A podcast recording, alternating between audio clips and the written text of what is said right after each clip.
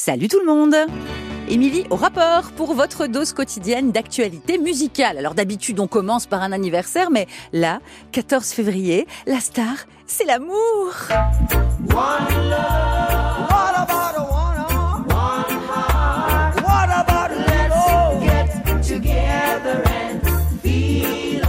One Love de Bob Marley pour la Saint-Valentin, c'est carrément de circonstance et dans l'actu aussi, puisque c'est aujourd'hui que sort au cinéma le film sur la vie de Bob Marley.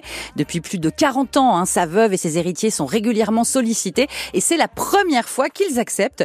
J'ai vu le film, moi j'ai trouvé très réussi et si vous voulez vous faire une idée avant d'y aller, écoutez Décibel, l'émission. Ce soir, je reçois Reynaldo Marcus Green, le réalisateur, et Kingsley Benadir qui joue le rôle de Bob Marley et qui s'en tire super bien.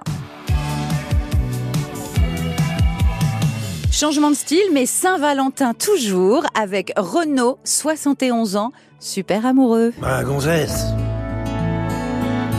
celle que je suis avec ma princesse, celle que je suis son mec. Oh.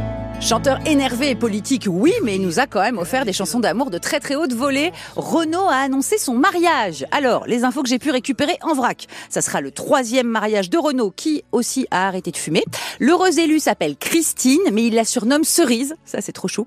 Ils vivent à Nantes et la cérémonie aura lieu au printemps. Voilà.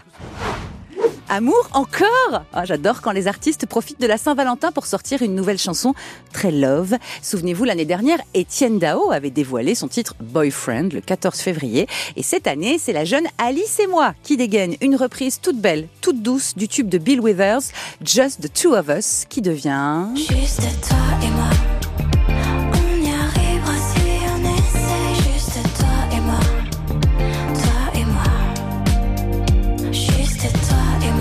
Juste toi et moi par Alice et moi, romantique à souhait, sa jolie voix c'est du miel. La chanson est sortie aujourd'hui. Et cette fête de l'amour ne serait pas parfaite sans une bonne nouvelle pour réchauffer nos petits cœurs brisés de fans d'Alain Bachung. 15 ans cette année qu'il nous a quittés. Un titre inédit a été retrouvé. Il s'appelle On n'a pas l'air, enregistré à l'époque de Vertige de l'amour et il sortira tout bientôt, le 1er mars. Et rien ne chasse.